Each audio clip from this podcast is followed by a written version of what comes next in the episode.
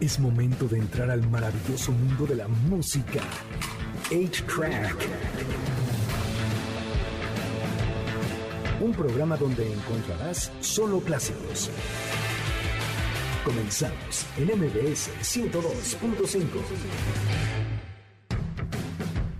Bienvenidos a una nueva edición de A-Track. Mi nombre es Checo Sound. El día de hoy es sábado 22 de mayo. Ya casi se nos acaba mayo, amigos míos. Pero no sin sábado de A-Track. El día de hoy me acompaña Carlos Martínez, un sex symbol, un experto en finanzas también. Carlos, ¿cómo estás? Hoy ojalá en finanzas. ¿Qué tal? Muy bien, Sí, buenas sé. tardes. Gracias por escucharnos. Hoy en la sección de radar, para que se queden de una vez, les Ah. voy a hablar sobre algunos mitos del chopo de Disney. Va a estar padre. Así es, también Gustavo trae una serie y un documental. No, bueno, trae un documental y trae una película. Yo les voy a hacer un top 5 de cosas acerca de Sherlock Holmes, porque hoy es el Día Internacional de Sherlock Holmes. Pero antes, vamos a hablarles acerca de una gran banda que, está, que sacó ayer su disco. Ellos son los 21 Pilots, su disco se llama Skilled and Icy, su canción se llama Saturday, pues, porque pues, soy sábada. Así que iniciamos en sábada con los niños de 21 Pilots. Vamos, por favor. Ellos son los 21 Pilots, la canción es Saturday y es su disco Skilled and Icy que salió el día de ayer. Muchos fans de este grupo están muy fascinados. La verdad yo también, se me hace un muy buen grupo. Eran fans de Linkin Park y decidieron por eso juntarse y hacer el grupo que con el como en el concepto que lo empezaron, que era un tanto hip hoperón, con pop muy bueno. La verdad, a mí, a mí me gustan mucho. Esta está muy poperita. Y entonces ahorita dieron este giro como Sí. más ochentero y está bien padre. Todo el disco de verdad, bueno, he escuchado algunas canciones, necesito darle como otra vueltita, pero casi todos me ha gustado.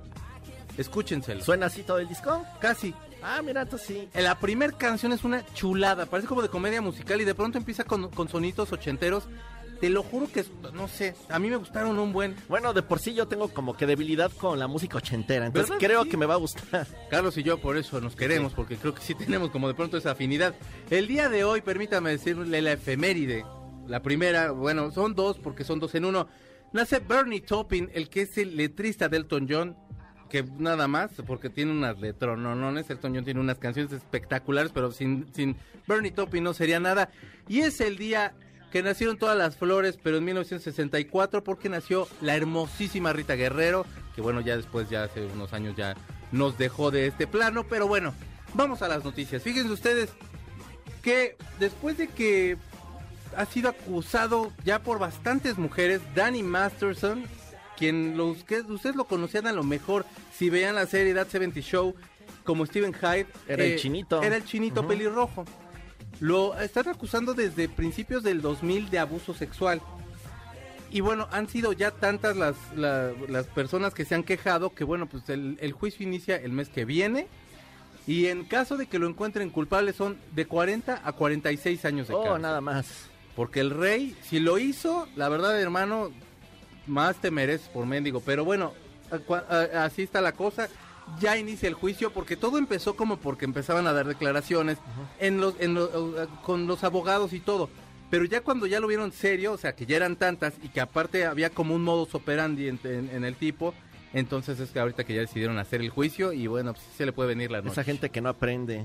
Sí, caray, la verdad sí. Aparte, cuando su carrera iba para arriba, traía una serie de televisión y andaba de DJ. The como- Ranch. Ajá, como que ahí iba otra vez para arriba porque después de That 70 Show como que yo no supe nada hasta hace pocos años. Platicábamos hace un momentito Sí. que de hecho Aston Kutcher y, y Mila, Mila. Kunis son los únicos dos que funcionaron y de ahí este llamaron a, a este Danny Masterson para que hiciera The Ranch con Aston y la serie los prim- la primera y segunda temporada meh, la primera temporada estaba buena la segunda y luego se hizo algo deprimentísimo luego ya lo sacaron precisamente por estas acusaciones Sí, ya para qué lo y queremos aquí. La terminaron, o sea, pero como por la salida más oscura que tiene Netflix, en esa puerta se salió.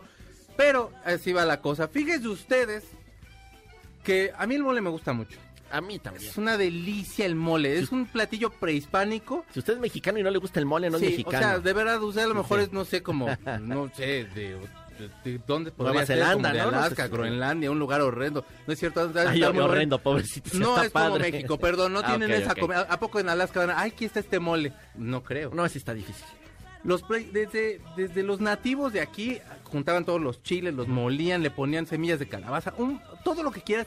Les quedaba una cosa que se llamaba molle, y que muy, perdón, y quedó como mole. Bueno, pues entonces, pues en unas, ¿qué será? En unas enchiladas están buenísimos, mole con, como decía mi tía Concha, con harto queso y harta crema y con eso ya pasaste para el otro lado, un bolillito para limpiar el plato y todo. Pues adivina dónde tenemos ahora el mole aquí en la Ciudad de México que siempre nos critican. En el arroz. Ah, no, está en las tortas. En el arroz, En es el arroz. delicioso. Ay, Sí. las tortas de mole son una delicia. Los huevitos con mole tan son muy ricos. No me gusta el huevo, pero yo supongo que estar rico. Sí. Bueno, en México, en la Ciudad de México hemos inventado que la torta, la guajolota, que la torta de chilaquil, que la torta de gordita de chicharrón. Bueno, pues ahora hay una, una michelada con mole. ¿Michelada? Qué asco, ya sé, pero se me antojó a la hora de la No. hora. No sé por qué, pues es que soy del DF, perdón, también todo mezclamos aquí, comida fusión del Distrito Federal. Pero entonces, haz de cuenta que escarchan todo con mole el vaso, Ah, ya le echan lo que sea, y le echan dos flautas de pollo. Eso, eso, eso, eso, eso, eso qué? O sea, esto es como, ¿sabes? Es una aberración. Si a ustedes se les antoja, pueden, y están en la Ciudad de México, por la colonia Narvarte, o busquen, busquen en TikTok, ahí está, ahí está un vato que fue el que hizo la reseña. Está, o sea, Vayan y apedrenlo. no sé, güey. O, o vayan ¿Tú y harías? pruébenlas. ¿Lo probarías? Pues yo primero lo excomulgaba, ya después de eso no sé. Es que no sé, excomulgado está la Sí, siguiente sí. nota, porque fíjate que entonces, en lo que es, lo que es decir, esta sección se podría, se podría llamar Deberíamos ser Japón. ¿Por qué? Va la gente en el tren bala un día y entonces uno de los choferes le anda del baño, llega a una de las, de las terminales y pide por favor que uno de los compañeros se meta a la cabina para que él pueda ir. El tren bala tiene una... O sea, se tarda un minuto en llegar a, a su- a su- a su- a los lugares de destino que tenía y se hizo tal escándalo que tuvieron que salir todos a dar una rueda de prensa. Dijeron que iban a ver cómo castigaban al tipo o si lo despedían. No crean que los japoneses son así de mendigos, así de, ay, usted no va a ser del baño nunca, señora, ya que acabe la línea. No, no, no. O sea, vas y entonces tienen un comunicado en el cual les dicen, oigan, tengo ganas de hacer del baño. Y la persona que está en control le dice, bueno, en dos estaciones Ya está, un, está un chofer, entonces hacen un intercambio y él ya se queda esperando a que otro tenga ganas, etcétera. Total que este hombre pues no se le prendió el foco y pues probablemente lo van a correr, pero imagínate por un minuto, por un minuto, lo están pensando en correr al tipo. Vamos a hacer eso aquí, vamos a demandar al metro cuando se tarde más de No, 15 no, minutos. Ya ha sufrido mucho el metro Sí, de la Ciudad de. México. Mejor, ¿qué tal que le invierten un poquito en mantenimiento, en cosas bonitas? Si estamos escuchando de fondo a una de las bandas preferidas de Carlos Martínez. ¿Qué estamos escuchando, Carlos? Es los enanitos verdes. Ay, te agarré Sí, dormido. la, la canción no me acuerdo cómo se llama. Te encontré en un tren, Yo te vi en un tren, ¿Te vi en un tren? Yo te vi en un tren. Yo te vi en un tren. Gran canción, la verdad, creo que es de las pocas que me gustan. No que no Ah, me tienen gusten tanto, muchas. pero pues, es que, híjole, luego Sus últimos no dos, tres discos se han estado feitos, pero para atrás eran buenos. Es de la- lamento boliviano para atrás. Bueno, vamos a ir a una canción. Esta canción, por supuesto, está en honor a todos los japoneses, porque no es ni no habla ni siquiera de Japón, habla del el acto de autocomplacerse. Este grupo se llama The Vapors y se llama Turn in Japanese la canción. Y es de su disco Nuclear Days de 1980. Ustedes están escuchando A-Track por MBS 102.5. No se vayan, aquí estamos con ustedes. Ellos son The Vapors, la canción se llama Turn in Japanese de su disco Nuclear Days de 1980.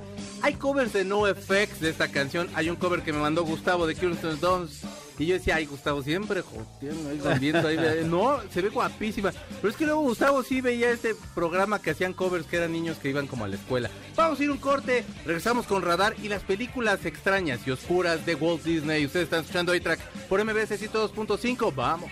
Pongamos pausa al cartucho de 8-Track, donde están los verdaderos clásicos, por MBS 102.5. Es momento de ponerle play al cartucho de 8-Track, por MBS 102.5, donde están los verdaderos clásicos. Ya regresamos, MBS 102.5.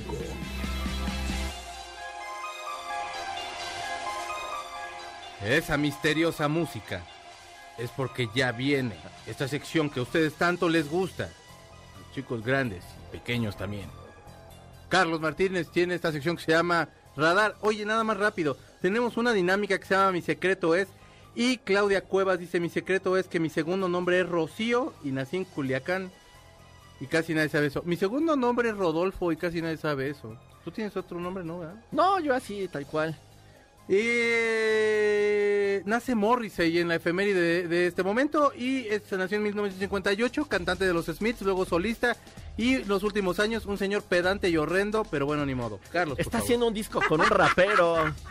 Hizo uno con Green Day y sí, sí, sí, A sí. ver qué tal queda ese disco. Es que luego dice unas cosas bien... Fíjate que a mí me gusta mucho su música, pero él me cae mal. Ajá, es Pero, que es grande pero está escribiendo hip hop, quiero ver cómo le queda. a Es ver muy qué buen tal. letrista, güey. Puede quedar muy padre. Pero bueno. bueno. bueno, vamos a hablar de Disney.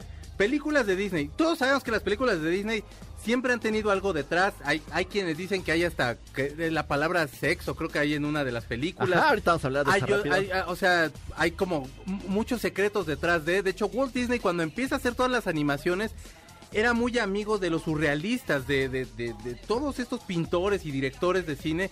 Y todos le tenían muchísima fe hasta que, bueno, obviamente Disney se dio cuenta que esto es un negocio y ya, bueno, se hizo millonario. Por favor, Negociazo. Ese que dices de la palabra sexo es en el Rey León.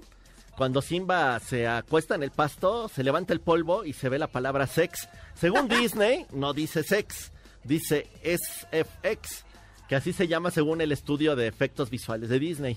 Ya no sé si sea cierto o no, pero ese es Ajá, como el Di- rumor. Ajá, Disney, no te creemos. Una muy padre, en la película de fantasía, eh, hay una escena en la que están en una montaña y sale un demonio. Mm, En Disney eran fans, creo que todos fuimos fans alguna vez de Bela Lugosi. claro. Entonces invitan a Bela Lugosi a que haga él las poses para este personaje. Entonces lo invitan, hace las poses y lo dibujan. Solo que a la hora de que van a hacer ya la película, se les hizo que había quedado como muy macabro y a la mera hora lo quitaron. Pero aún así, quien lo animó, dicen que está inspirado este demonio en Bela Lugosi. Que por eso sale así como muy tipo Drácula. Eso está padre, hay que ver la película, pero qué chafa que hayan quitado las animaciones. Pues, Vera Lugosi aparte es el referente de los vampiros de, la, de todo. Y Germán Robles, por favor. la neta, don Bueno, Germán. sí. Ahora vamos con la siguiente. Esta está muy chistosa para que vean cómo Disney inspira a otro tipo de gente. Ahorita Sí. vamos a escuchar la, la música de fondo. Hay un grupo extremista llamado The Proud Boys, que es un grupo de estos, este, que están en contra de todo. Y mira, atacan verbalmente y físicamente a las mujeres, a los judíos, a los musulmanes, a los homosexuales. O sea, yo creo que atacan a todo Hasta mundo, entre ¿no? ellos mismos, ¿no? Sí. Nos odiamos. Pero son famosos porque todo lo hacen en línea, son como de estos de bullying cibernético. Ok, como, bu- como, como de estos haters, ajá. Ajá, haters, porque no salen a la calle y te van a hacer nada, ¿no? Claro. Todo lo hacen detrás de esto. Y son muy famosos, tienen hasta programas. Bueno, Dios. estos de Proud Boys, se su nombre está inspirado en esta canción que estamos escuchando, que aparece en la película de Aladino. La canción se llama Proud of You Boy. Y se supone que lo agarraron como en burla porque uno de estos líderes fue a una obra de teatro donde estaban presentando a Aladín. Mm. Y dice, ¿cómo es posible que en la peli, que en la obra de teatro haya, haya judíos, haya mexicanos, haya americanos? O sea, es- ¿Cómo no? O sea, ¿Cómo van a estar los padres orgullosos de ellos? Entonces agarró esta canción y así le puso de nombre a su grupo. baboso. Suele un poquito, mi señor Sabrán, más tantito. Como del 94 Aladdin, que, que con Robin Williams. No sé quién más estaba, porque pues, estaba Robin Williams. Y o sea, es el mejor genio que ha habido. aparte le improvisó todo el personaje. Está loco ese cuate. Sí, Estaba sí, loco. sí, no, no, no, perdón. Sí. Seguimos.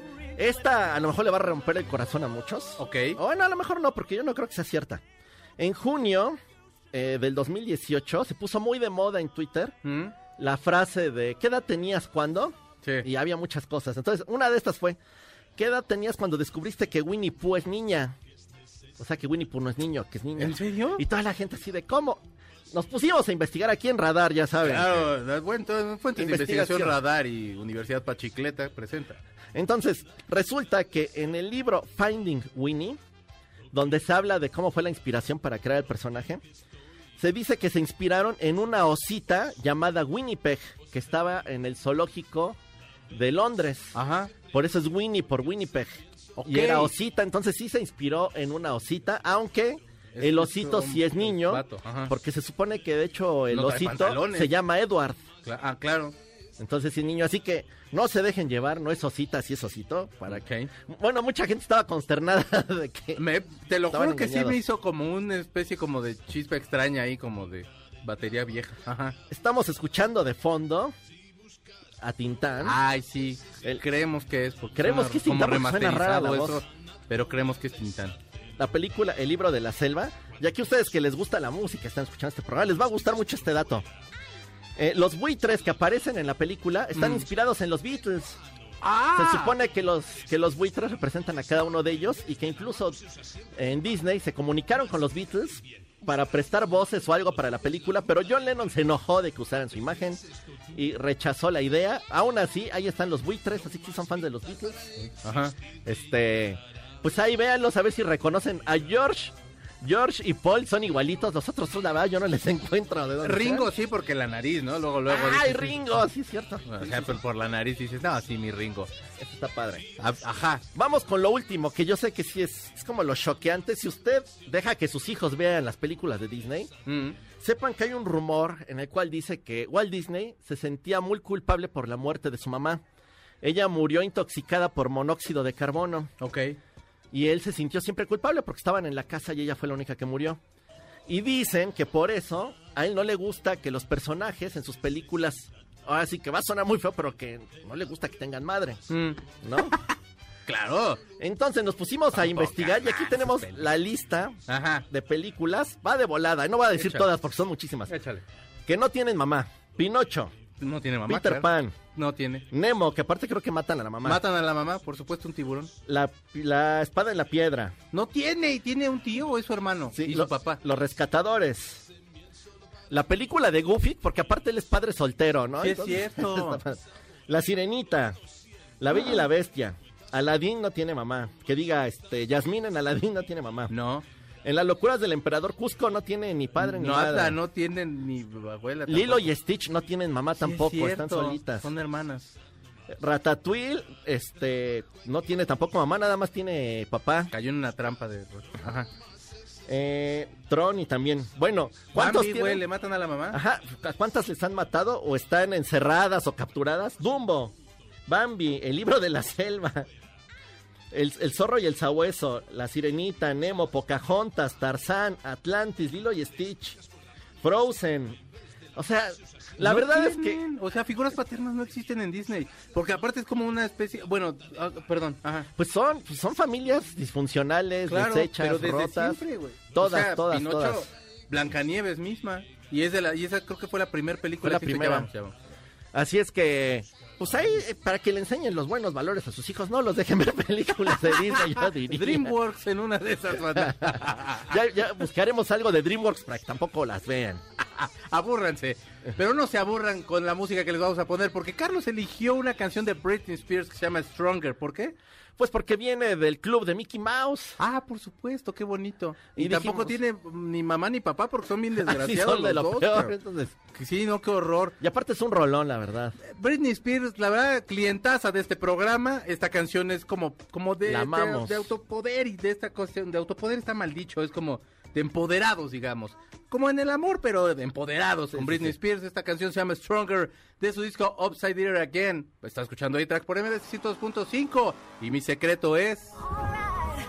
La bellísima voz es por supuesto de Britney Spears, la canción se llama Stronger, es su disco Upside Again. Ustedes están escuchando A-Track por MBC 2.5, nosotros vamos a un corte y regresamos con Gustavo y con la sección que no tiene todavía nombre, pero nos va a hablar de una, de una película y de un documental que acaba de salir en Netflix. No tardamos nada, ¿a dónde va usted? Pírese, hombre. Pongamos pausa al cartucho de 8-Track, donde están los verdaderos clásicos, por MBS 102.5. Es momento de ponerle play al cartucho de 8-Track, por MBS 102.5, donde están los verdaderos clásicos. Ya regresamos, MBS 102.5. Ya regresamos a A-Track por MBS 102.5 y ya estamos en una de sus secciones más gustadas. Aquí ya la mencionaron como el rinconcito de Gus, dice es. Antonio Flores. Este, y bueno, en las efemérides que tenemos el día de hoy, sale Sticky Fingers en 1971. Es un disco de los Rolling Stones que si yo me pongo a platicarles de ese disco, no vamos a acabar jamás. Así que Gustavo, por favor, ah, nos vas a hablar de Sons of Sam, que es el documental que salió en Netflix, y The Summer of Sam, que es una película del 99 de Spike Lee. Sí. Cuéntanos, por favor, un poco. Está, están relacionadas, bueno, primero la recomendación es que vean el, el documental, obviamente. Deja de reírte, por favor. Perdón. Este, la, la, la recomendación es que vean el documental, está muy bueno. Son, es una miniserie documental de cuatro capítulos del hijo de Sam. Tú más o menos ahorita vas a platicar, sabes, de, de, esta, de este asesino. Es un asesino muy famoso, uno de los más famosos y el, yo diría el más famoso de, de Nueva York.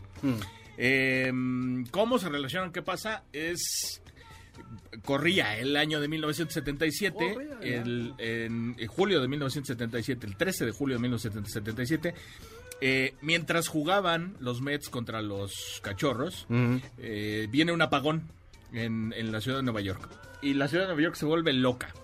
Eh, pierde el control, eh, la, la- la policía, eh, los sobrepasan, se, se vuelven locos todos, empiezan a- se- una serie de, de saqueos, de incendios, este, de- se juntaron, digamos, eh, muchos factores para que esta, esta locura colectiva se eh, explotara, por decirlo de alguna manera. Una es eh, que venían precisamente de perseguir a, este hijo de Sam, como se autonombraba eh, el asesino, o el asesino del calibre 44, o el monstruo, ¿no? Que también él solito se firmaba como el monstruo. Eh, venían, venían persiguiéndolo precisamente un año antes. Había cometido ya cuatro crímenes, tres o cuatro crímenes. Disparaba las, a parejas a veces, a veces a solamente a mujeres y a parejas de mujeres. Eh, Ya quema ropa, ¿no? A la ya- cara, Sí, directo. o sea, Ah, eh, normalmente... caray, o sea, no, o sea, no los sometía, los disparaba y ya. No, no, no, no, no, o sea, solamente los veía, o sea, Llegaba de estacionados, sorpresa. casi siempre en el coche. O sea, es que normalmente un asesino en serie, digamos que tiene un plan y en el plan entonces llega, no se somete a la persona, Sí. la hace sufrir un poco porque aparte encuentran como cierto gozo en ello y ya luego ya ha- hacen su taruga. Pero entonces acá llegaban y les disparaban a quemar ropa. Llegaba y disparaba quemarropa.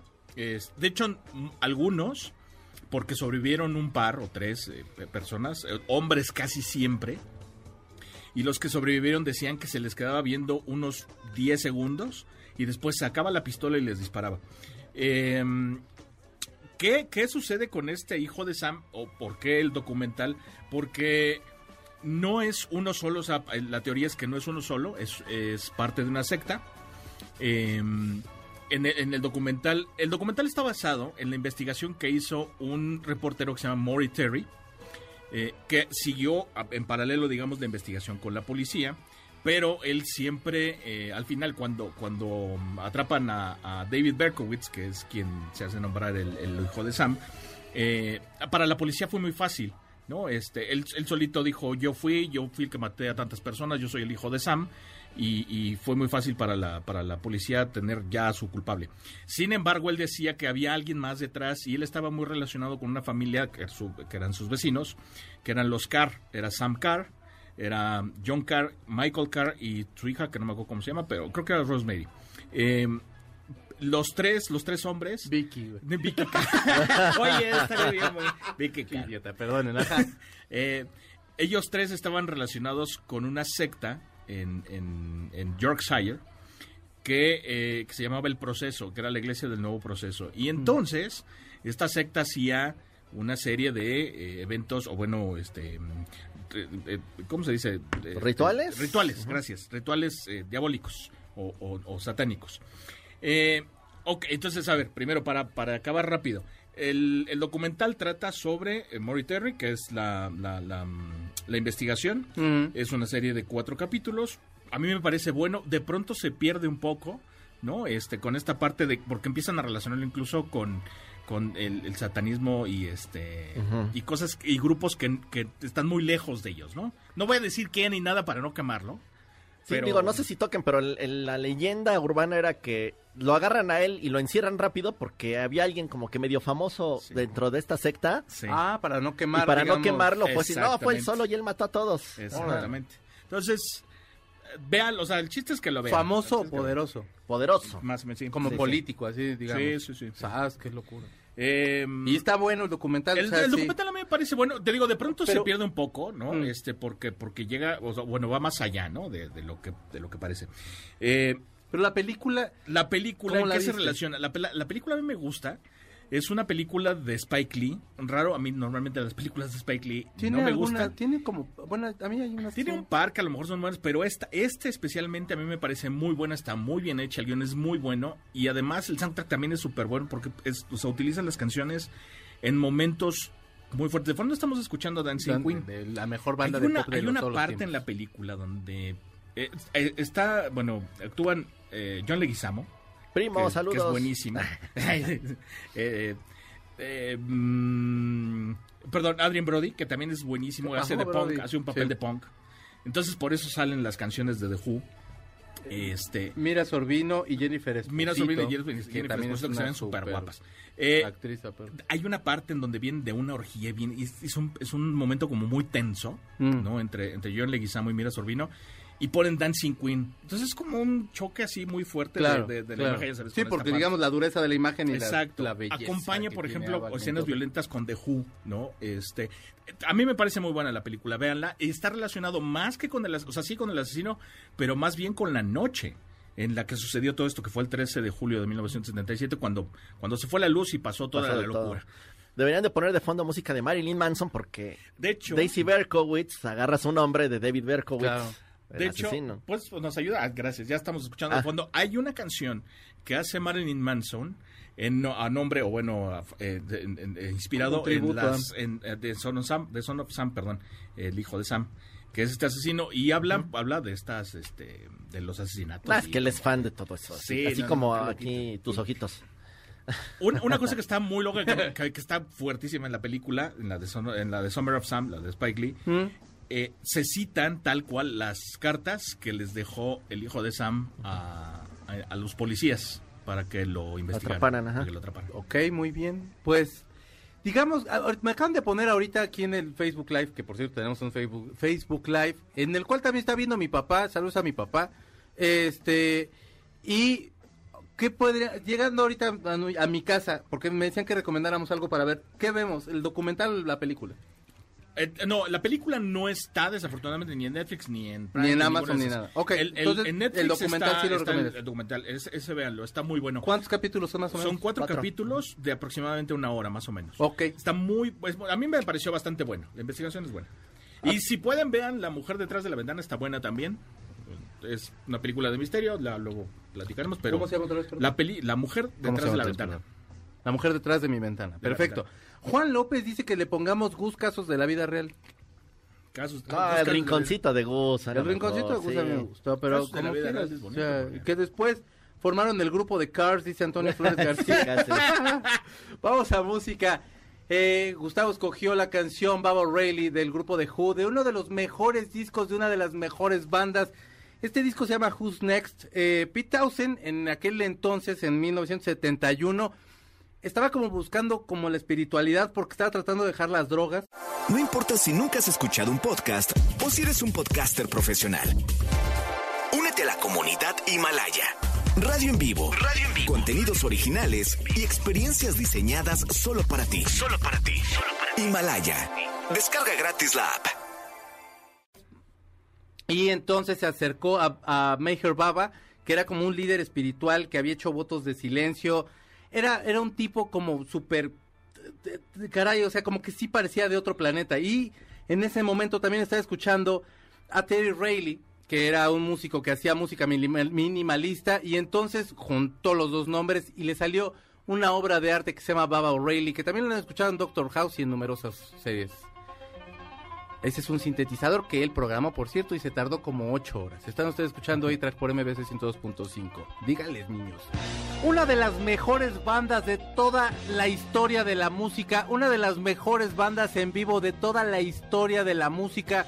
Una de las personas que tienen más pasión por tocar. Pete Townsend, que es un genio, y Roger Daltrey, que todavía nos viven. Ellos son de Who.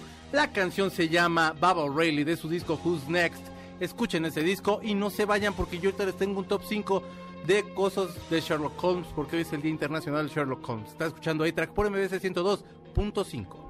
Pongamos pausa al cartucho de 8-Track, donde están los verdaderos clásicos, por MBS 102.5. Es momento de ponerle play al cartucho de 8-Track, por MBS 102.5, donde están los verdaderos clásicos. Ya regresamos, MBS 102.5. Ya regresamos a E-Track por MDS 102.5 y fíjense que en el corte nos estábamos acordando mucho de Gus Rodríguez. Por supuesto ya no está aquí con nosotros, pero pero qué tipo, ¿no? Más creativo, más híjole. Es que hizo de todo. Fue, fue el primer gamer mexicano, yo creo, ¿no? Sí, y la verdad de los mejores guionistas que ha tenido México, sí, tranquilamente sí. Le decía que mi, mi sketch favorito era el de Alzheimer con Eugenio Derbez y él los Buenísimo. escribía y eran geniales. Eran buenísimos, las cinco herencias también. No, no, no, no, no, Gus Rodríguez era un, era un genio. Y decías que al final dejó dicho que quería qué? Dejó como un poemita escrito en el cual decía que se iba a convertir en una, en una luciérnaga y Mm. creo que iban a dejar a echar sus cenizas en, sea, en el lugar donde hay luciérnagas, no me acuerdo dónde es. Tampoco sé. Pero pueden ver el video porque él tenía su canal de YouTube Sí, y de hecho ahí lo subieron, lo subió su hijo. Javier se llama su hijo. qué tipo más Ya está creativo. todo porque dejó todo listo porque ella sabía que se iba a morir.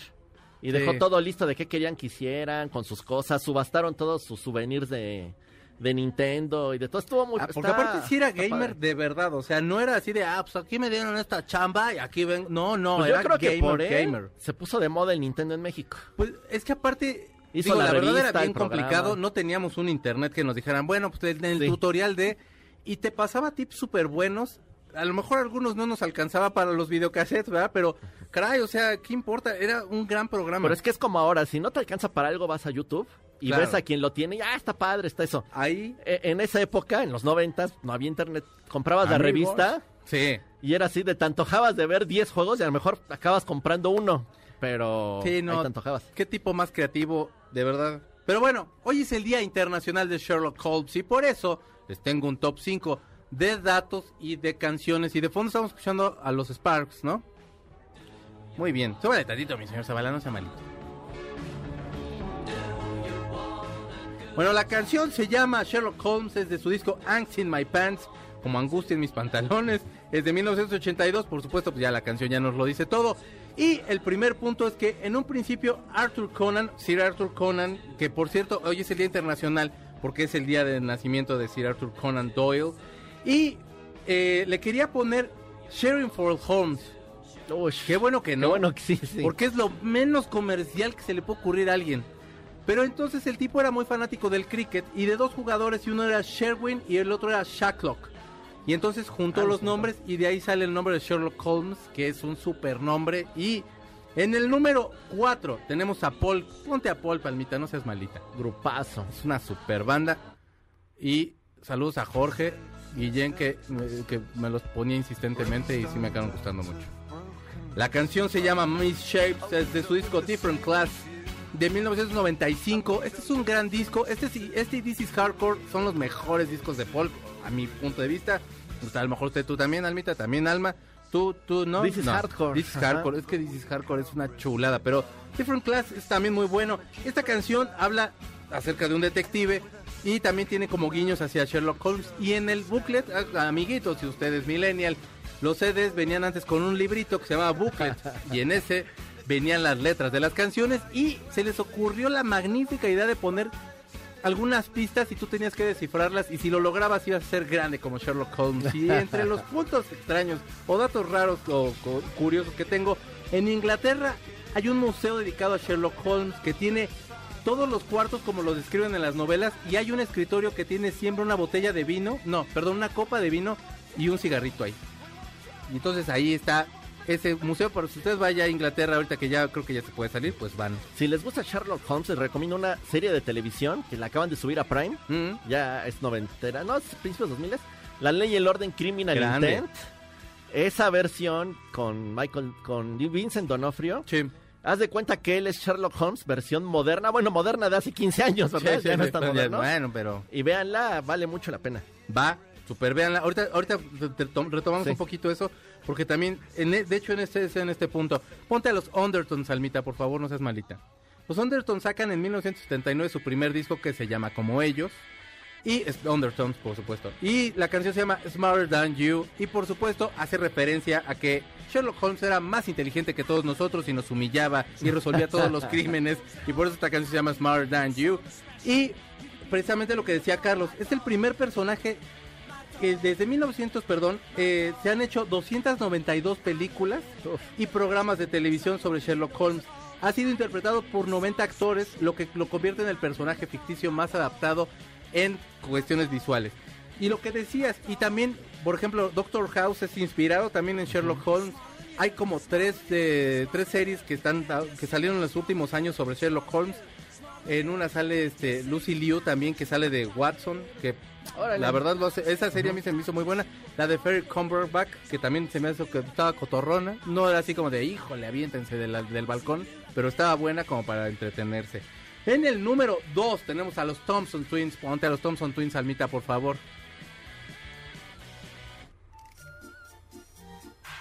Esta es una muy buena canción. Es el primer sencillo que les funciona en Inglaterra, así, pero de, funcionar masivo así. Y se llama We Are Detective. Y ese es su disco Quick Step and Sidekick de 1982. La canción tiene como más referencias hacia otros detectives franceses que se llamaban Tintin. Pero sí tiene también ahí como rasgos sobre, sobre Sherlock Holmes y es una muy buena canción. Escuchen a los Thompson Twins. No solo tienen una canción como decía Gustavo, tienen más canciones. Yo los escuchaba porque pues, sí, de pronto sí me gustaban. Y bueno, es el primer personaje ficticio que fue condecorado por la Real Academia de, la de Química en el 2002 por sus conocimientos avanzados en la ciencia. La ceremonia, en la ceremonia le pusieron a la estatua que hay de Sherlock Holmes, así su, su medalla y todo. Ya luego ya se la quitaron porque pues también, o sea, sí, sí confiamos todos en todos, pero tampoco es para tanto, ¿ah? Y, y sí, sí, Y el segundo fue MacGyver, ¿no? Y le dieron una navaja suiza. No, mi MacGyver, felicidades, porque usted lo logra todo con esto. En el número uno, por supuesto, están los Sex Pistols. No sé por qué dije por supuesto. Ni te gusta, ¿no? Sí. No tanto. Sí hay canciones. Esta sí me gusta. Sóbale tantito, mi A señor mí sí me gustan. O sea, es que eso, pues sí, pero pues, todavía está el bajista. No está Sid Vicious. Pero bueno, esta canción se llama Problem. Por supuesto, tiene ciertos rasgos. Porque aparte, o sea, digo, eh, en Inglaterra es como muy obligado que tengan ese tipo de lecturas y conocen al personaje.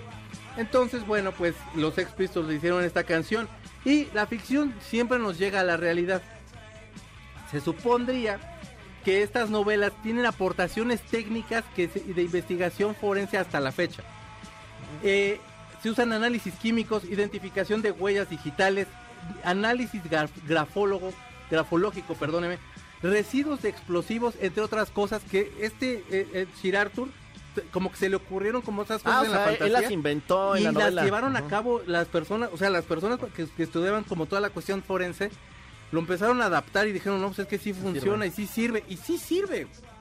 Un dato extra, porque ya nos vamos a ir, es que hace muchos años hicieron una encuesta en Inglaterra para ver qué personaje de los siguientes era ficticio y cuál era real. A ver, a ver.